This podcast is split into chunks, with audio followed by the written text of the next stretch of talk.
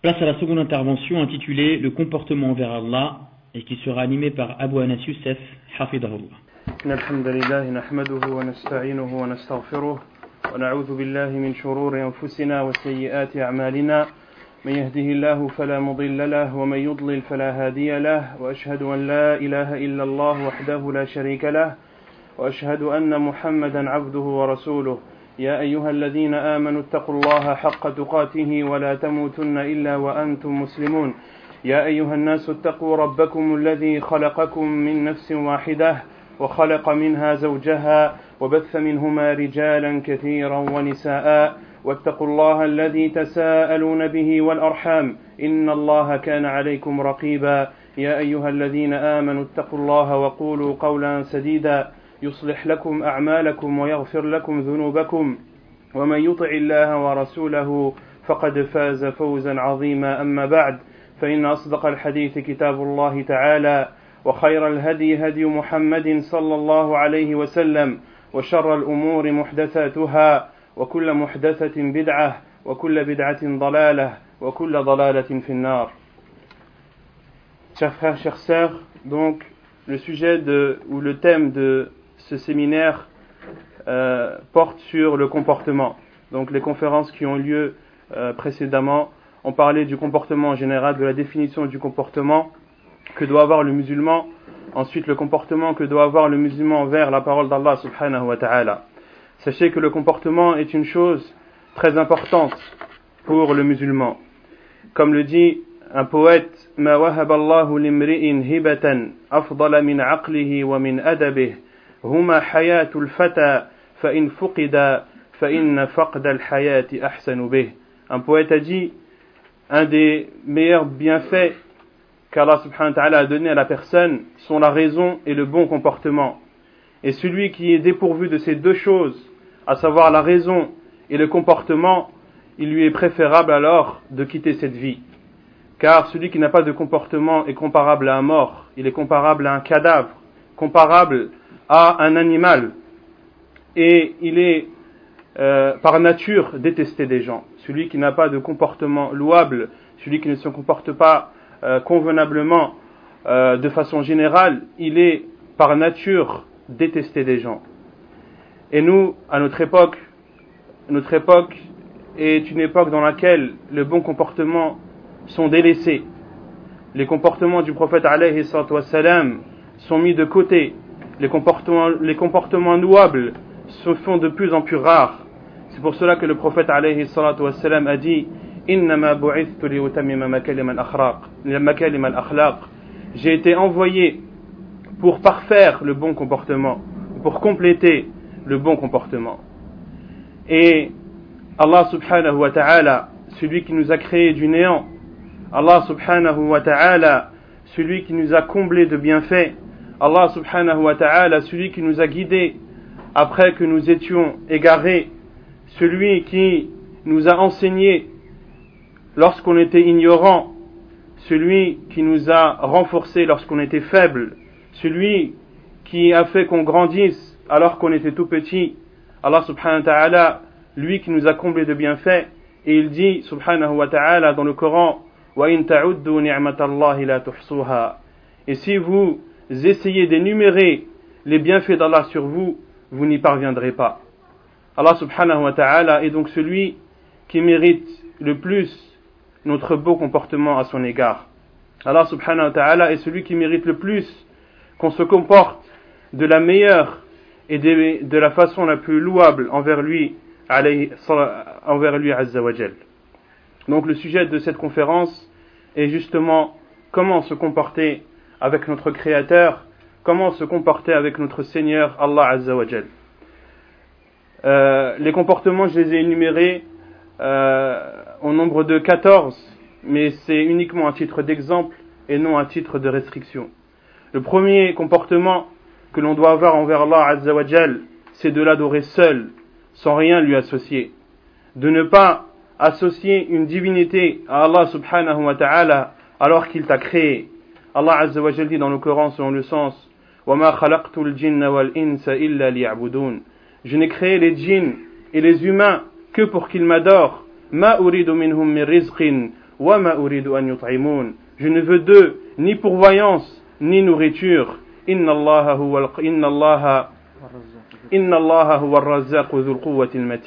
Allah subhanahu wa ta'ala, c'est lui qui accorde toute pourvoyance et celui qui est doué d'une force illimitée. Et Allah subhanahu wa ta'ala dit également dans le Coran وَمَا أُمِرُوا إِلَّا لِيَعْبُدُوا اللَّهَ مُخْلِصِينَ لَهُ الدِّينَ Il ne leur a été ordonné que d'adorer Allah subhanahu wa ta'ala en lui vouant un culte exclusif. Et Allah subhanahu wa ta'ala dit également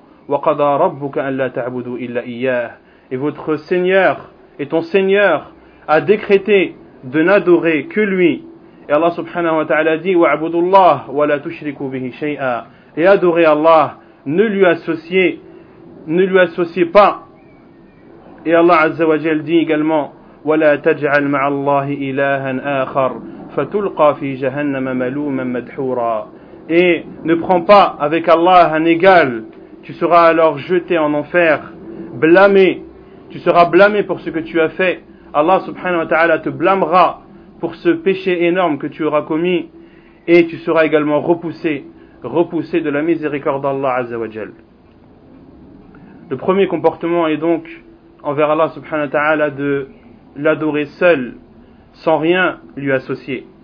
Al-Bukhari Muslim rapporte selon Mu'ad ibn Jabal, radiallahu an, qui dit J'étais derrière le prophète sallallahu alayhi wa sur sa monture et il m'a dit Ô Mu'ad, veux-tu que je t'enseigne quel est le droit d'Allah sur ses serviteurs et quel est le droit des serviteurs sur Allah Il a dit Il lui a demandé Sais-tu quel est le droit d'Allah sur ses serviteurs et le droit de ses serviteurs envers Allah? Il a répondu Allah wa rasuluhu. Allah et son envoyé sont les plus savants. Et le prophète alayhi salatu wassalam lui a répondu Le droit d'Allah sur ses serviteurs, c'est de ne châtier, c'est le droit d'Allah sur ses serviteurs, c'est de l'adorer seul, sans rien ne lui associer. Et le droit de ses serviteurs envers Allah, c'est qu'il ne châtie pas celui qui n'aura rien associé à lui. Et Abdullah ibn Mas'ud rapporte également, comme cela est rapporté dans Al-Bukhari et Muslim, il a demandé au prophète alayhi salatu wassalam quel est le péché le plus énorme? Allah, le prophète alayhi salatu wassalam lui a répondu c'est de prendre une divinité avec Allah alors que c'est lui et lui seul qui t'a créé. Et il nous est donc obligatoire et il fait partie et le premier comportement à avoir envers Allah Azzawajal c'est de l'adorer seul sans rien ne lui associer. Lorsque tu veux jurer, jure par Allah. Lorsque tu veux faire un vœu, fais-le pour Allah. Lorsque tu veux invoquer, invoque Allah. Lorsque tu as besoin d'aide, demande l'aide d'Allah. Lorsque tu as besoin d'un secours, demande le secours auprès d'Allah. Lorsque tu veux sacrifier une bête, sacrifie-la au nom d'Allah Azzawajal. Ainsi le musulman, il doit vouer toutes ses adorations, quelle que soit la nature de cette adoration, il doit la vouer exclusivement à Allah subhanahu wa ta'ala. Le deuxième comportement que l'on doit avoir envers notre Seigneur Azzawajal, c'est de l'adorer avec sincérité, de ne vouloir dans nos adorations que son agrément, de ne vouloir dans nos adorations que la face d'Allah subhanahu wa ta'ala. Comme Allah subhanahu wa ta'ala dit dans le, dans le verset qu'on a cité précédemment, ils n'ont été ordonnés que d'adorer Allah en lui vouant un culte exclusif. Et vous connaissez tous le hadith de Omar ibn al-Khattab qui dit qu'il a entendu le prophète sallallahu alayhi wa sallam dire les, actes ne valent que par l'intention. Et vous connaissez également le hadith rapporté par que le que Sheikh al-Albani a authentifié les trois premières personnes qui entreront en enfer. Le combattant, le savant et le riche, le combattant, Allah subhanahu wa ta'ala, lui fera admettre les bienfaits d'Allah sur lui. Il lui dira, je t'ai donné la force et le courage. Qu'as-tu fait de cela? Il a dit, oh Allah, j'ai combattu, j'ai combattu dans ton sentier et je suis mort pour toi. Et Allah subhanahu wa ta'ala lui dira, tu as menti. Mais tu as combattu pour que les gens disent, tu es un combattant, tu es vaillant, tu es courageux. Et c'est effectivement ce qui a été dit et Allah subhanahu wa ta'ala ordonnera alors qu'il soit jeté dans l'enfer. De même pour le savant, celui qui aura appris la science, qui aura appris le Coran et l'aura récité, Allah subhanahu wa ta'ala lui fera admettre les bienfaits, les bienfaits d'Allah sur lui. Il les acceptera et Allah subhanahu wa ta'ala lui dira qu'as-tu fait de tous ces bienfaits? Il dira Oh Allah, j'ai appris la science et je l'ai enseigné et j'ai lu le Coran pour toi uniquement en ne voulant que ta face. Et Allah subhanahu wa ta'ala lui dira fulanun qari. Tu mens, mais car tu as lu et tu as appris et enseigné pour que les gens disent un tel a de la science, un tel est un lecteur, et c'est effectivement ce qui a été dit, il sera alors, on leur donnera alors, Allah subhanahu wa ordonnera et sera jeté en enfer. Et de même pour celui qu'Allah subhanahu wa a comblé de bienfaits, il lui a donné les richesses dans ce bas monde, il admettra les bienfaits d'Allah sur lui, et Allah subhanahu wa lui demandera qu'as-tu fait de tous les bienfaits que je t'ai donnés, il dira, je les ai dépensés dans ton sentier, oh Allah, j'ai donné la zakat, j'ai donné en aumône, les bienfaits que tu m'as donnés pour toi et uniquement pour toi, Allah subhanahu wa ta'ala dira tu mens, mais tu as donné pour que les gens disent un tel est généreux. Et c'est effectivement ce qui a été dit. Il sera alors jeté en enfer également. Qu'Allah subhanahu wa ta'ala nous en préserve. Et le prophète alayhi wassalam, pour nous montrer l'importance de la sincérité que doit avoir le musulman envers Allah subhanahu wa ta'ala et également la difficulté, le prophète sallallahu alayhi wa sallam comme le hadith a été authentifié par Sheikh Al-Albani dans Sahih al-Targhib wa tarhib le prophète sallallahu alayhi wa sallam a exhorté ses compagnons et leur a dit Ya ayyuhannas, ittaqu hada shirk, ô vous les gens, craignez cet associanisme, car il est plus caché ou il est plus euh, discret que la marche d'une fourmi. Il est plus discret que le bruit que fait une fourmi lorsqu'elle marche. Et un compagnon du prophète salam a dit Oh envoyé d'Allah, comment pouvons-nous nous préserver alors qu'il est plus silencieux et plus caché que la marche d'une fourmi? Et le prophète salam a répondu Dites Allahumma inna na'udhu bika an nushrika bika shay'an na'lamuh wa nastaghfiruka lima la na'lamuh. Allah, nous demandons ta protection sur le fait d'associer quelque chose à toi alors que nous le savons et nous te demandons pardon sur les choses que nous ne savons pas. C'est une invocation que le prophète a enseignée à ses compagnons et par la suite à l'ensemble de sa communauté afin de nous aider à être sincères dans nos adorations car c'est une chose qui est difficile et c'est une chose qui doit sans cesse être renouvelée. Et l'invocation est de dire Allahumma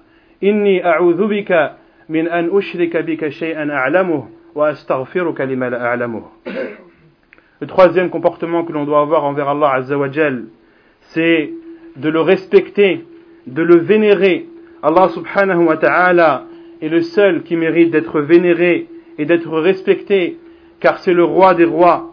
C'est celui qui, qui donne à tout le monde. C'est celui qui peut combler les demandes et répondre aux demandes de chacun, Allah subhanahu wa ta'ala est le plus riche et nous, nous sommes les pauvres. Ya ayyuhan nas, antumul fuqara'u ila Allah, wallahu huwal ghaniyul hamid. Ô vous les gens, vous êtes des faibles envers Allah et Allah est le tout riche et celui qui mérite d'être loué. certaines personnes, par leur mauvais comportement, lorsqu'ils parlent d'Allah Azza wa il parle comme s'il parlait à une personne quelconque.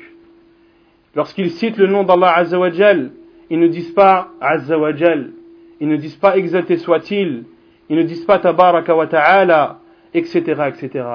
Ils ne, ils ne font pas suivre le nom d'Allah subhanahu wa ta'ala par ses éloges, et cela est un mauvais comportement envers Allah Azzawajal.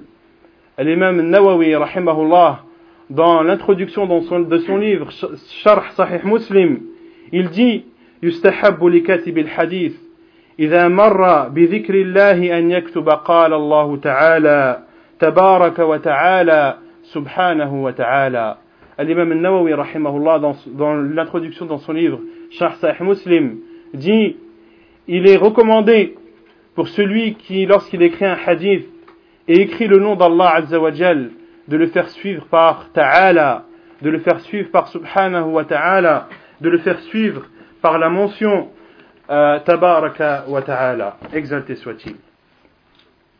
Le quatrième comportement que l'on doit, avoir envers Allah Azzawajal, c'est de lui donner les noms qu'il s'est donné lui-même ou lui a donné son prophète sallallahu alayhi wa sallam, sans dévier, ni profaner, ni dénaturer la nature de ces, de ces dons.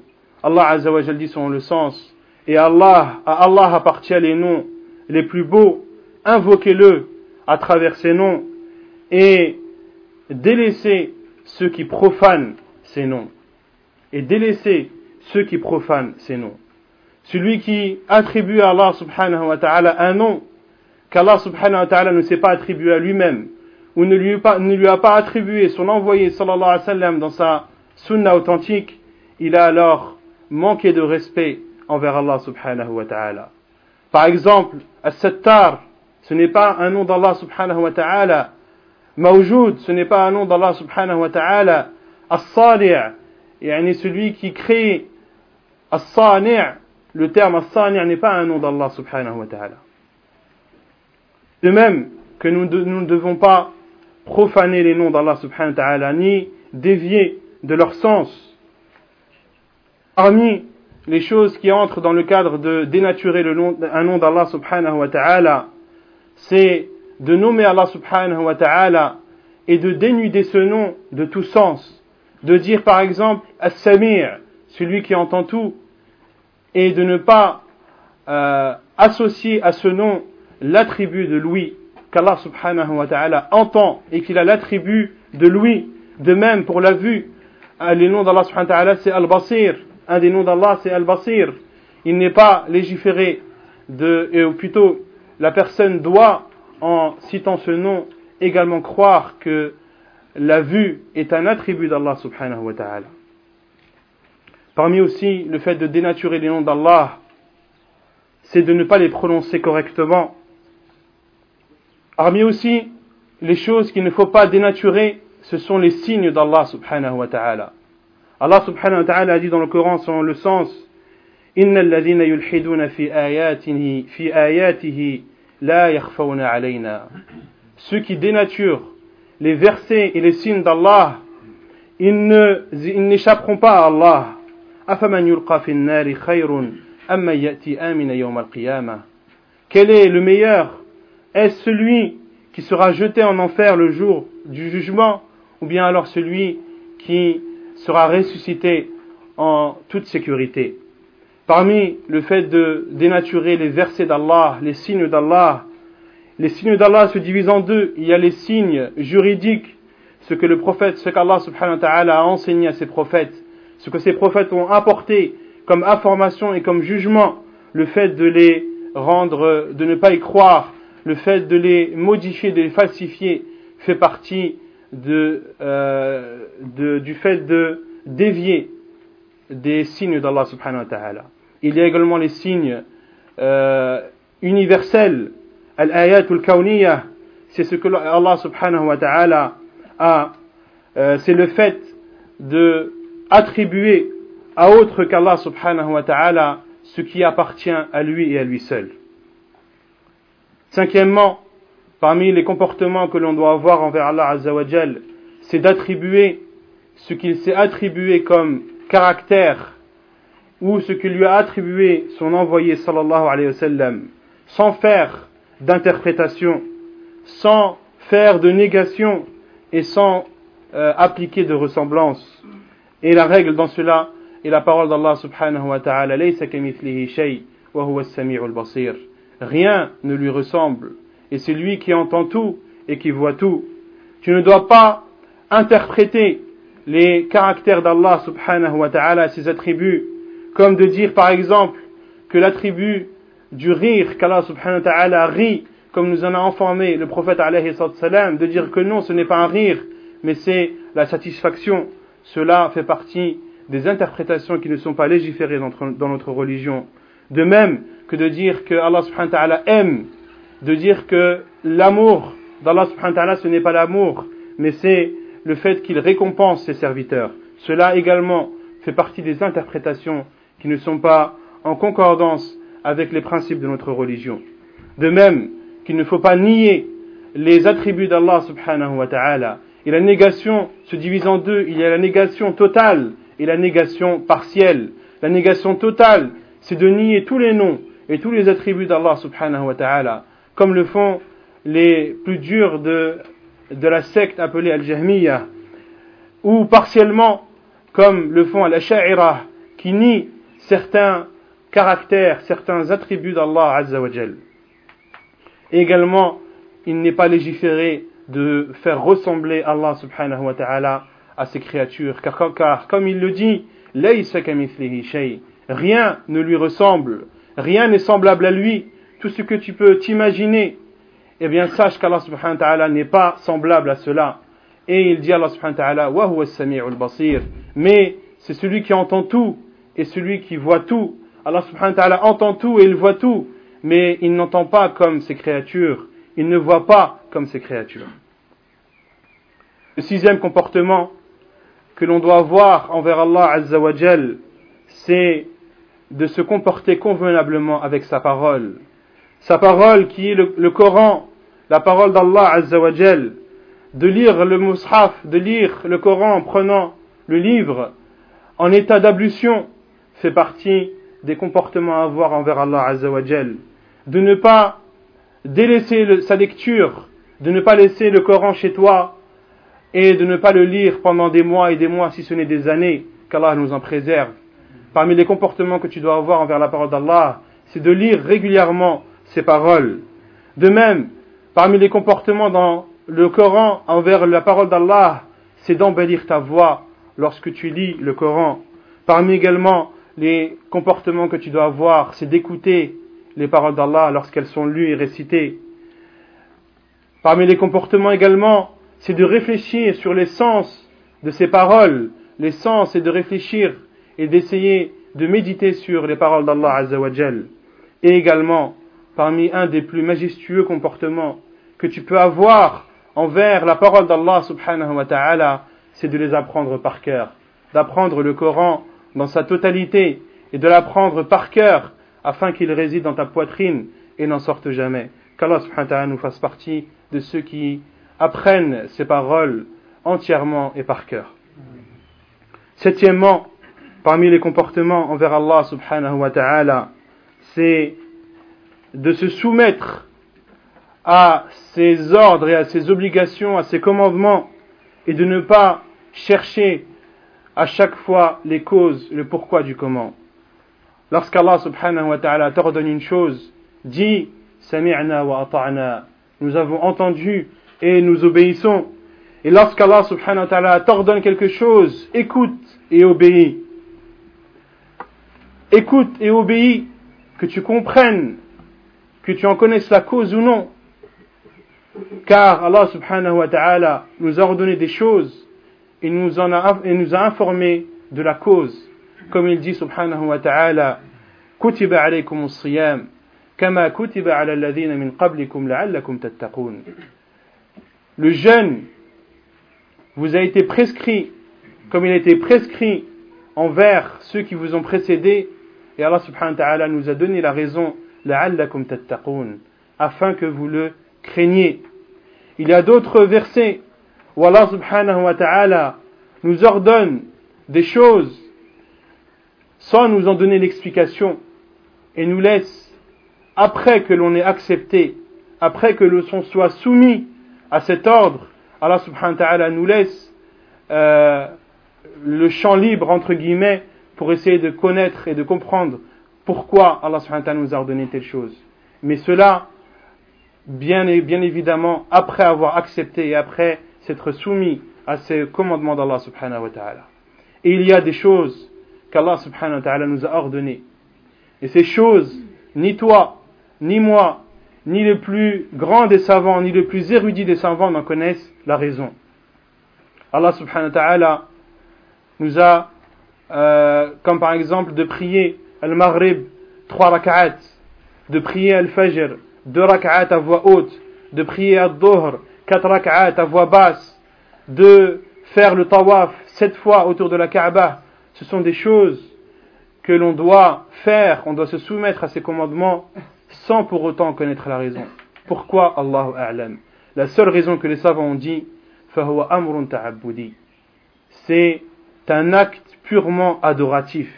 Un acte que tu fais et par lequel tu adores Allah sans savoir pourquoi. Tu le fais parce qu'Allah subhanahu wa te l'a ordonné. Tu pries ainsi car le prophète sallallahu a dit Sallu salli, priez comme vous m'avez vu prier. Et tu fais le pèlerinage ainsi car le prophète sallallahu a dit anni manasikakum. Prenez de moi euh, vos rites. Parmi également les respects et le comportement que tu dois avoir envers ton Seigneur Azzawajal, c'est de ne pas élever ta voix sur sa parole. Allah subhanahu wa ta'ala a dit Ya ayyuhalladhina amanu la tarfa'u aswatakum fawqa nabi Ô vous qui avez cru, n'élevez pas vos voix au-dessus de celles du prophète. Allah subhanahu wa ta'ala nous interdit dans ce verset d'élever nos voix sur la voix du prophète sallallahu. Que dire alors sur celui qui élève sa voix au-dessus de la voix d'Allah subhanahu wa ta'ala, au-dessus de sa parole?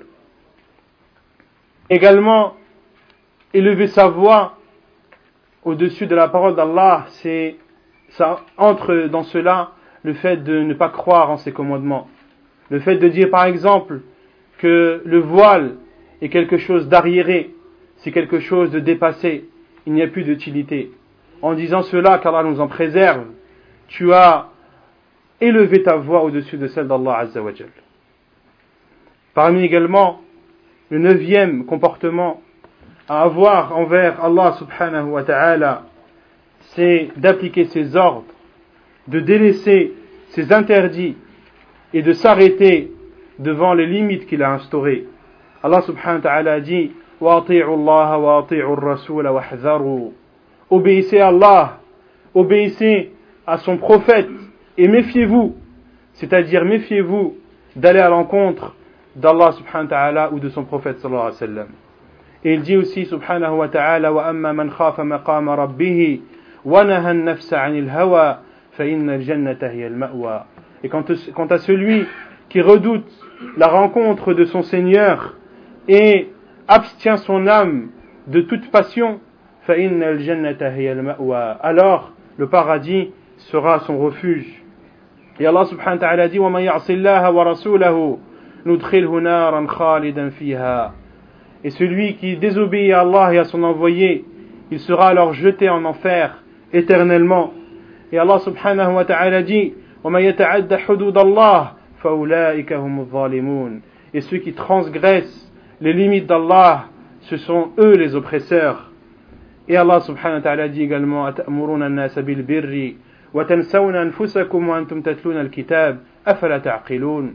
Ordonnez-vous aux gens le bien alors que vous lisez le livre. Ordonnez-vous aux gens le bien et vous oubliez vos personnes alors que vous lisez le livre. Ne raisonnez-vous pas Le dixième comportement que l'on doit avoir envers Allah subhanahu wa ta'ala, c'est de se comporter convenablement et avec le plus de respect possible lorsque l'on l'invoque. Lors de ton invocation, à Allah subhanahu wa ta'ala, il y a des comportements que tu dois avoir. Le premier comportement, c'est de ne pas élever ta voix lorsque tu es seul. Abu Musa al-Ash'ari, comme cela est rapporté dans Al-Bukhari Muslim, il dit, nous étions en voyage avec le prophète sallallahu alayhi wa sallam.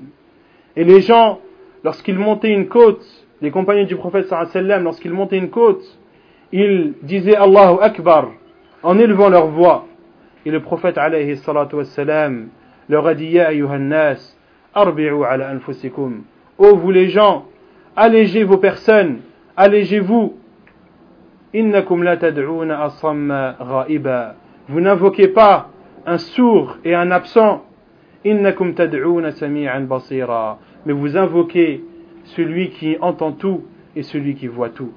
Alors le prophète wassalam a déconseillé à ses compagnons, il leur a dit de ne pas crier, de ne pas faire du tort à eux-mêmes en élevant leur voix ainsi, car ils n'invoquent pas une personne qui est sourde ou une personne qui est absente. Bien au contraire, Allah subhanahu wa ta'ala est celui qui, entend tout et celui qui voit tout. Et Abu Moussa al-Ash'ari, anhu, a dit J'étais derrière le prophète sallallahu. Et je disais dans mon fort intérieur La hawla wa la quwwata illa billah. Et le prophète s'est retourné vers lui et a dit Abdallah ibn Qais, veux-tu que je t'enseigne ou que je t'apprenne un trésor parmi les trésors du paradis? Abu Moussa al-Ash'ari lui a dit Oh, bien sûr, envoyé d'Allah. Il lui a dit La hawla wa la quwwata illa billah. Parmi aussi les comportements que tu dois avoir envers Allah subhanahu wa ta'ala lorsque tu l'invoques, c'est de te remettre en question et d'admettre tes torts, d'admettre tes péchés devant Allah subhanahu wa ta'ala. Tu dois t'humilier devant lui et ne pas hésiter à admettre tes péchés et tes torts envers lui subhanahu wa ta'ala.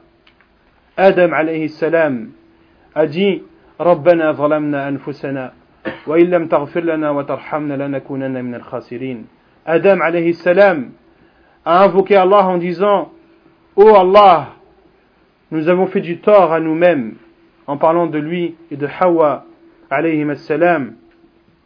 et si tu ne nous pardonnes pas et si tu ne nous fais pas entrer dans ta miséricorde dans ta miséricorde nous ferons alors partie des perdants. Et Ali ibn Abi Talib radiallahu anhu, le hadith a été authentifié par Sheikh al-Albani, rapporte que le prophète sallallahu alayhi wa sallam a dit qu'Allah subhanahu wa ta'ala s'étonne du serviteur qui dit La ilaha illallah inni qad zalamtu nafsi faghfir li dhunubi la innahu la yaghfiru dhunuba illa ant قال عبدي عرف أن له ربا يغفر ويعاقب Le prophète sallam a dit Allah subhanahu wa ta'ala s'étonne. Et l'étonnement fait partie des caractères d'Allah subhanahu wa ta'ala. Allah s'étonne de son serviteur qui l'invoque et dit La ilaha illallah, la ilaha illa ant, il n'y a de vraie divinité que toi. J'ai offensé ma personne, pardonne-moi mes péchés, car il n'y a que toi qui peux les pardonner. Allah subhanahu wa ta'ala répond à ce serviteur qui l'invoque ainsi Mon serviteur sait qu'il a un Seigneur qui pardonne et qui châtie.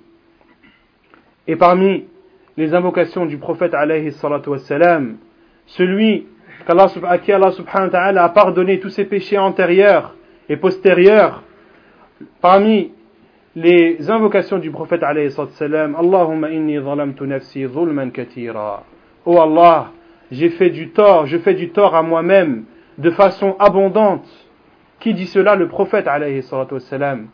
Celui, le meilleur de cette communauté, le meilleur, la meilleure créature qui est marché sur terre et le prophète alayhi wassalam. Et malgré cela, lorsqu'il invoquait Allah subhanahu wa ta'ala, il s'humiliait devant lui et disait Oh Allah, j'ai fait du tort à moi-même et j'ai fait, du, j'ai fait du tort à moi-même de façon abondante. Inni zalamtu. Ibrahim a dit, comme Allah subhanahu wa ta'ala nous en informe dans le Coran, en parlant d'Allah, Allazi khalaqani fahuwa yahdin والذي يطعمني ويسقين وإذا مرضت فهو يشفين Lorsque tu invoques Allah, tu dois te comporter de la meilleure des façons envers lui. Regardez Ibrahim alayhi salam, lorsqu'il a dit, en parlant d'Allah, c'est lui qui m'a créé et c'est lui qui m'a guidé.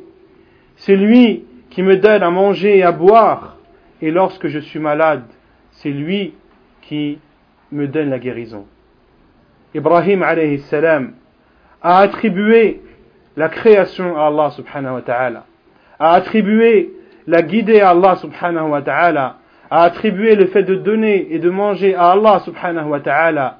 Mais lorsqu'il a parlé de la maladie, il n'a pas dit et lorsqu'Allah m'a rendu malade, il a dit wa Et lorsque je suis malade, c'est lui qui me donne la guérison. Il n'a pas attribué à Allah subhanahu wa ta'ala une chose mauvaise. Ainsi doit être le comportement du musulman envers Allah subhanahu wa ta'ala, de ne jamais attribuer un mal à lui, azzawajal. Et parmi les invocations d'Allah, du, du, prophète alayhi salam, il disait, en parlant d'Allah, en parlant à Allah, et le mal n'est pas en toi. Ayyub alayhi salam a invoqué Allah en disant, Inni massani ad-dur wa anta rahimin. Ayyub alayhi salam, à qui Allah subhanahu wa ta'ala, qui a été malade, qui a été durement malade pendant une période très très longue, la période la plus courte qui a été citée dans les exégèses du Coran est de 18 ans. Certains ont dit 25, certains ont dit 40. Ayyub alayhi salam a été atteint d'une maladie, son corps était atteint entièrement, hormis son cœur et sa bouche. Et il a invoqué Allah subhanahu wa ta'ala en disant Inni massani ad-dur. Un mal m'a touché. Wa anta rahimin. Et tu es le plus miséricordieux des miséricordieux. Ayyub alayhi salam n'a pas dit Oh Allah, tu m'as éprouvé par une maladie extrêmement difficile. Non, il a dit Inni massani ad-dur. Un mal m'a touché. Un mal m'a effleuré. Ainsi doit se comporter le musulman envers Allah azza wa. Parmi également les comportements que tu dois avoir, le onzième comportement que tu dois avoir envers Allah subhanahu wa ta'ala, c'est d'attribuer tous les biens que tu as, tous les bienfaits que tu as en ta possession, d'attribuer cela à Allah subhanahu wa ta'ala. Celui qui se comporte convenablement envers Allah subhanahu wa ta'ala, c'est celui qui dit وَمَا تَوْفِيقِي إِلَّا بِاللَّهِ Ma réussite ne provient que d'Allah. قُلْ إِنَّ الْفَضْلَ بِيَدِ اللَّهِ dit le bien vient d'Allah. Allah subhanahu wa ta'ala dit également Dit par les biens et la miséricorde d'Allah, sur cela ils doivent se réjouir. Le musulman doit donc attribuer tous les biens qu'il a à Allah subhanahu wa ta'ala, car c'est Allah subhanahu wa ta'ala et seul qui lui a donné tous ses biens. Et ne soit pas comme Qarun ne sois pas comme Qarun qui s'est qui s'est enflé, qui a eu, qui s'est ostenté envers Allah subhanahu wa ta'ala. Et Allah subhanahu wa ta'ala nous parle de lui dans le Coran. Il dit Inna Qarun kana min qawmi Musa. Faisait partie du peuple de Moïse, du peuple de Moussa alayhi le peuple de Ben Israël, ce peuple qu'Allah subhanahu wa ta'ala a comblé de bienfaits يا بني آدم يا بني إسرائيل اذكروا نعمتي التي أنعمت عليكم وأني فضلتكم على العالمين Ô fils d'Israël, rappelez-vous les bienfaits d'Allah sur vous et le fait qu'il vous ait privilégié sur, euh, dans, dans, dans, dans l'ensemble des mondes. Le peuple de Moussa salam était un peuple privilégié et Qarun en faisait partie, mais il a renié les bienfaits d'Allah subhanahu wa ta'ala sur lui. Allah subhanahu wa ta'ala dit Fabara alayhim. Inna Qarun kana min qawmi Musa fabara alayhim. Qarun faisait partie euh, du peuple de Moïse, mais il a été violent envers eux. Il a été tyran envers eux. Allah subhanahu wa ta'ala lui a donné des choses immenses, des biens immenses, et il a utilisé ces biens pour offenser ces gens. Allah subhanahu wa ta'ala dit. Nous lui avons donné parmi les trésors, nous lui avons donné une somme abondante d'argent, une quantité extrêmement grande d'argent. Le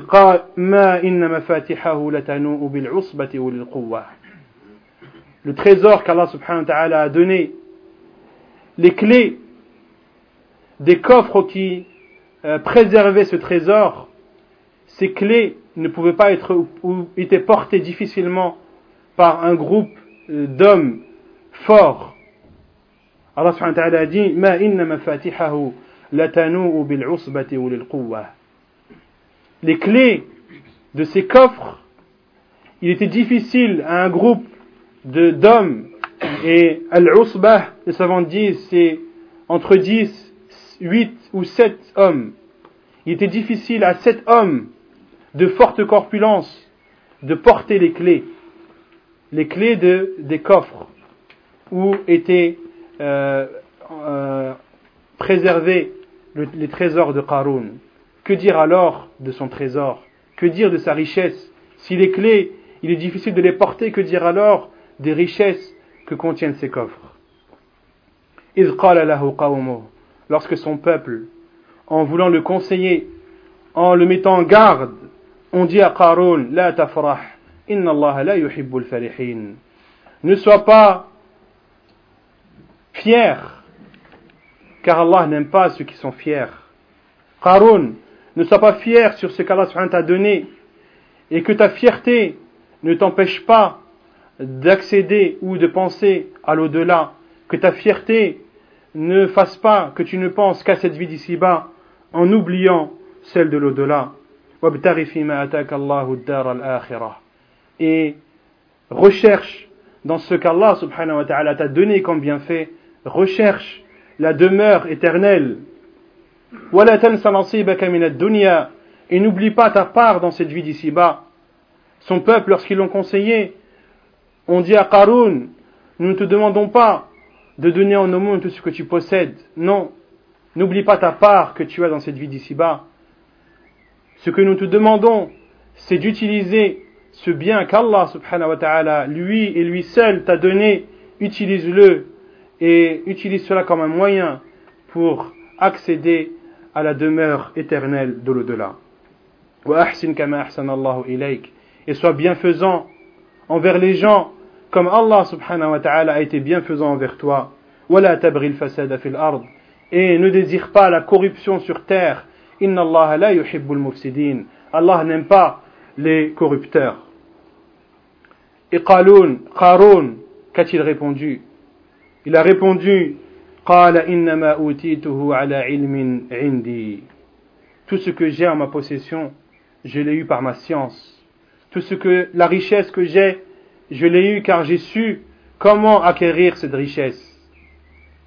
Et Allah subhanahu wa ta'ala dit أولم يعلم أن الله قد أهلك من قبله من القرون من هو أشد منه قوة Allah subhanahu dit, ne sait-il pas qu'Allah subhanahu wa ta'ala a détruit parmi lui, avant lui, de quelques siècles, des peuples et des personnes qui étaient plus fortes et plus riches que lui. Et ceux qui offensent les gens ne seront pas questionnés sur leurs péchés, car ils admettront leurs péchés, et Allah subhanahu wa ta'ala les châtira sans prendre la peine de leur demander.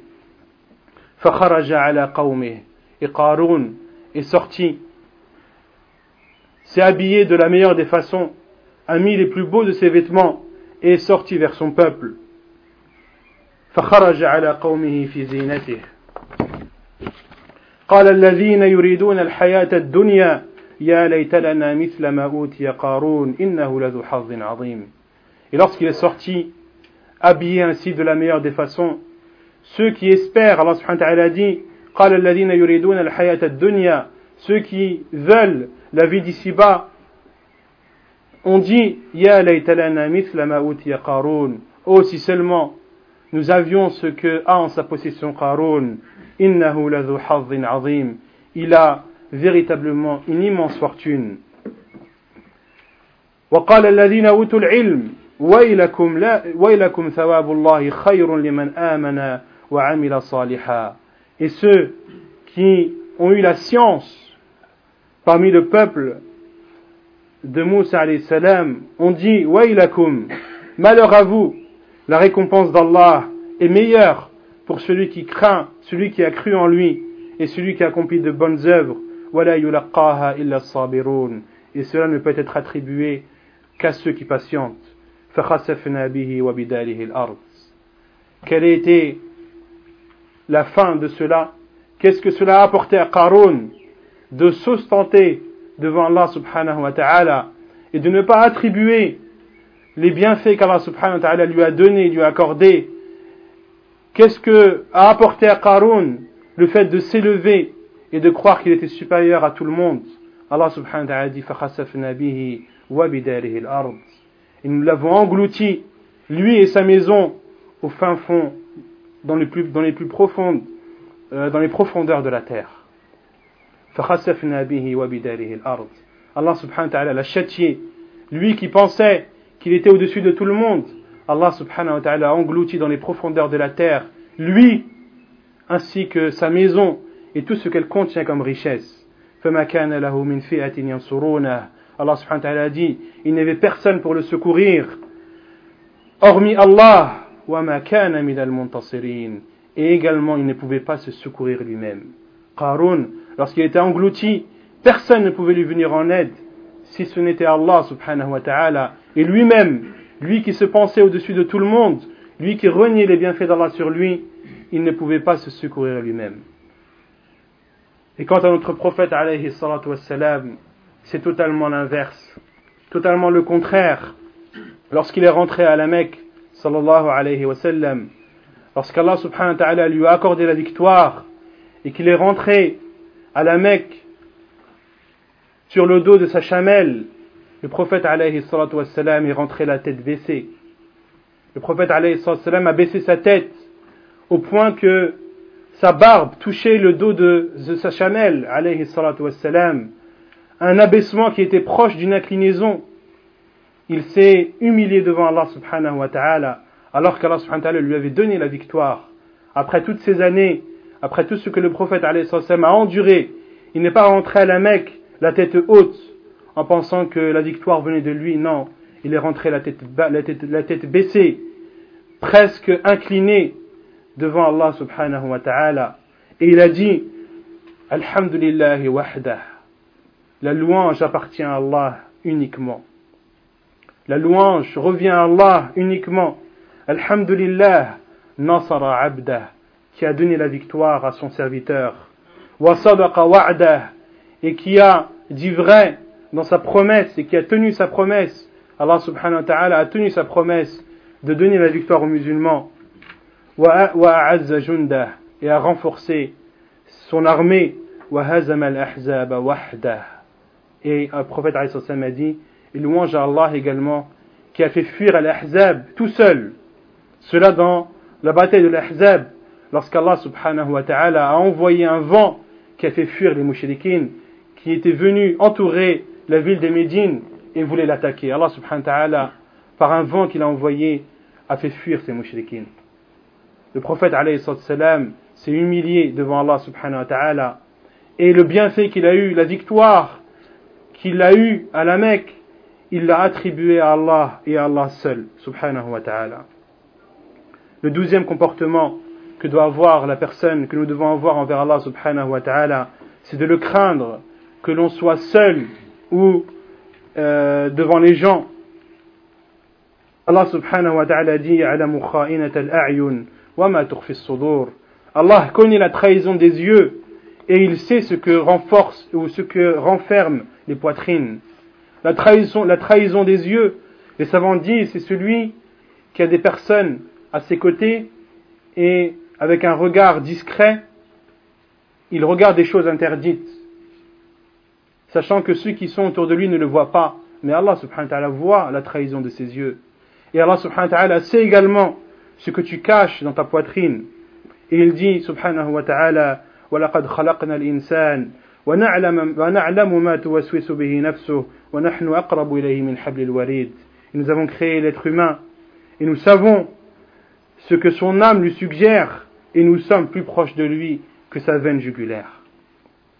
Donc parmi les comportements d'Allah, c'est de le craindre, que tu sois dans une assemblée ou que tu sois seul chez toi ou dans la mosquée, tu dois te comporter de la même façon.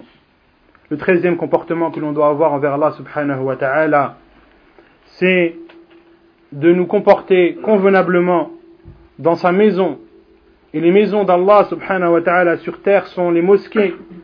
Il y a des mosquées qui sont sacrées, plus sacrées que d'autres, comme les trois mosquées, la mosquée sacrée de la Mecque, la mosquée euh, Al-Majid al-Haram al-Madani, la mosquée sacrée de Médine et la mosquée de Jérusalem.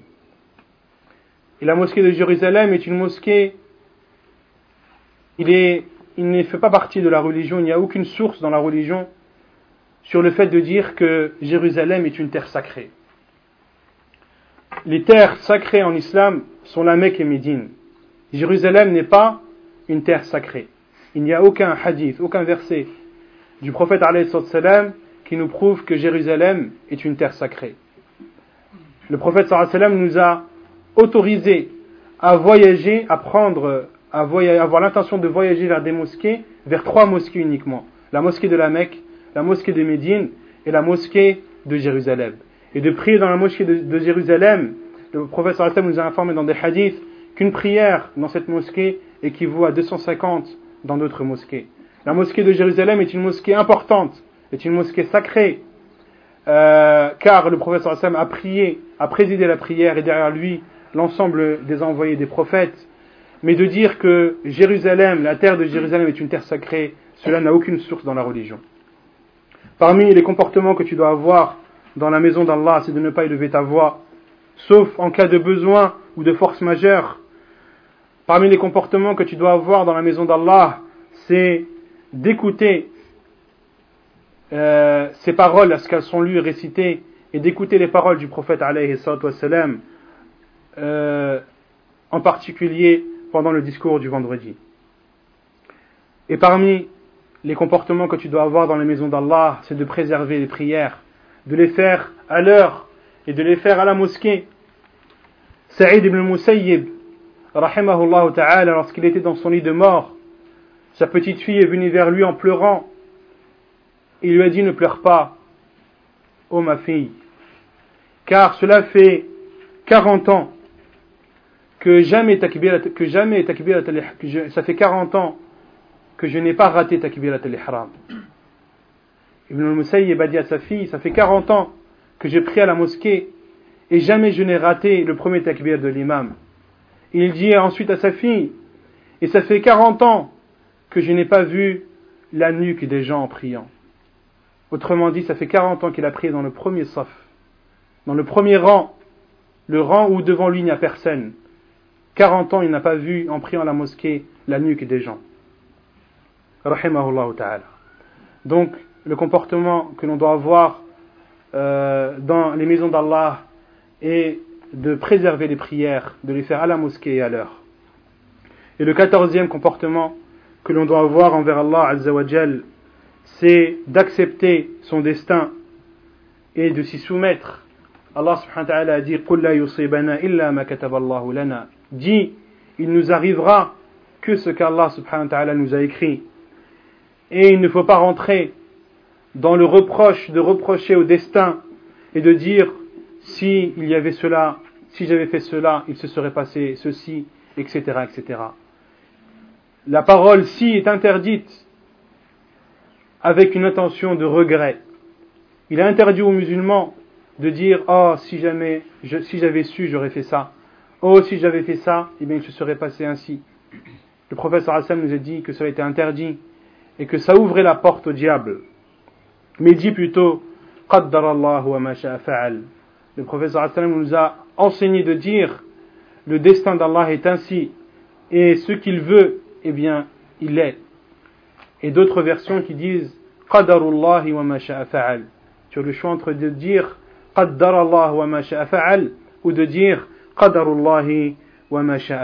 Et sois satisfait d'Allah subhanahu wa ta'ala pour qu'il soit satisfait de toi, comme il a été satisfait des compagnons anhum, et il, nous en a informé dans le Coran, anhum wa Allah est satisfait d'eux et ils sont satisfaits de lui.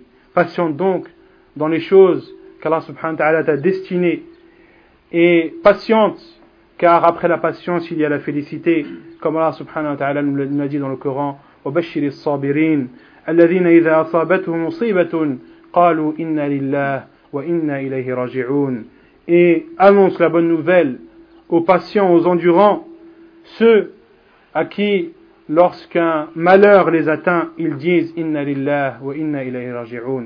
Nous appartenons à Allah et c'est vers Allah que nous revenons. Ainsi doit être le comportement du musulman envers son Seigneur Azzawajal, le respecter, le vénérer et essayer le maximum et à tout moment de le satisfaire et de ne jamais lui manquer de respect. وصلى الله وسلم وبارك على نبينا محمد وعلى آله وصحبه أجمعين وآخر دعوانا أن الحمد لله رب العالمين Est-ce qu'il y a peut-être une question ou deux avant de faire un coup de pause S'entendre. Est-il obligatoire de faire les ablutions pour lire le Coran? Euh, Le fait de faire les ablutions, euh, on est, euh, avant de prendre le Coran, il y a une divergence des savants à ce sujet. La divergence vient dans le verset d'Allah subhanahu wa lorsqu'il dit yamassuhu illa al-mutahharun ne le touche que ceux qui sont purifiés. Beaucoup de savants considèrent que purifiés dans ce verset, c'est-à-dire ceux qui sont en état d'ablution.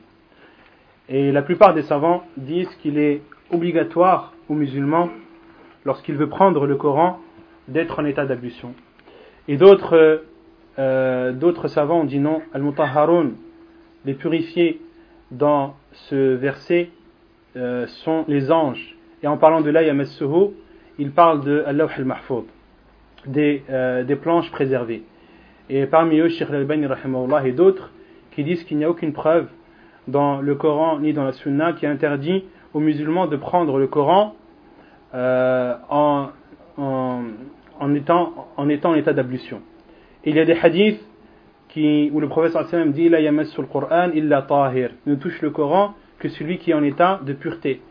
Et euh, les savants qui disent que c'est une obligation considèrent ce hadith comme bon et euh, Sheikh al-Albani lui considère ce hadith comme étant faible donc qui ne doit pas être pris en considération. Mais ils sont tous d'accord, les savants sont tous d'accord sur le fait qu'il est préférable de lire, de prendre le mushaf en état d'ablution. Ils sont tous d'accord sur, le fait qu'il est préférable. Car la règle, c'est que lorsque tu veux prononcer le nom d'Allah subhanahu wa ta'ala, le mieux pour toi, c'est d'être en état d'ablution. Le prophète sallam, lorsqu'Adam est passé à côté de lui, le saluer, il ne lui a pas répondu jusqu'à ce qu'il ait fait ses ablutions. Il lui a ensuite répondu à son salam. Et le prophète a dit Inni an wa ana ala je, je déteste citer ou prononcer le nom d'Allah alors que je suis dans cet état, c'est-à-dire dans l'état d'impureté. Euh, ainsi doit être le musulman, il doit toujours faire les choses qui sont préférables.